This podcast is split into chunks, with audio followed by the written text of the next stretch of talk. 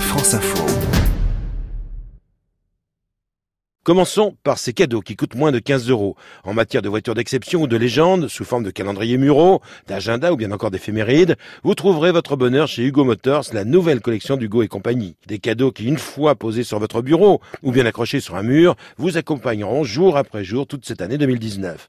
Côté livre, à moins de 30 euros, je vous propose un choix de trois ouvrages. Citroën, un siècle d'aventure tout d'abord, d'Aurélien Charles, paru chez Larousse, un ouvrage facilement repérable à sa deux chevaux rouges en couverture, retraçant la aventures de cette marque mythique de la type A, la première, au Citroën d'aujourd'hui jusqu'au dernier concept car.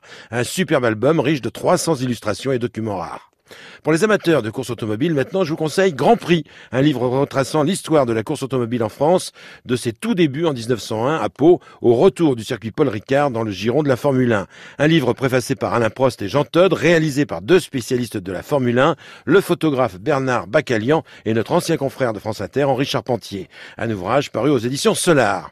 J'ajouterai pour les aventuriers et amateurs de voyage Road Trip, au pluriel, paru chez Hachette, édition du Routard et ses 40 propositions d'itinéraires sur les plus belles routes du monde, de la fameuse Ring Road islandaise à la légendaire route 66 en passant par notre célèbre route Napoléon, vous trouverez des idées de parcours, des adresses et des conseils. À moins de 20 euros cette fois-ci, je vous suggère deux livres, un d'actualité intitulé Automobile France d'en haut contre France d'en bas d'Éric Lézère, abordant notamment les 80 km heure, la pollution et les taxes, paru aux éditions Erol, et puis un ouvrage iconoclaste cette fois-ci, paru aux éditions du Rocher. Son titre, Éloge de la voiture, défense d'une espèce en voie disparition.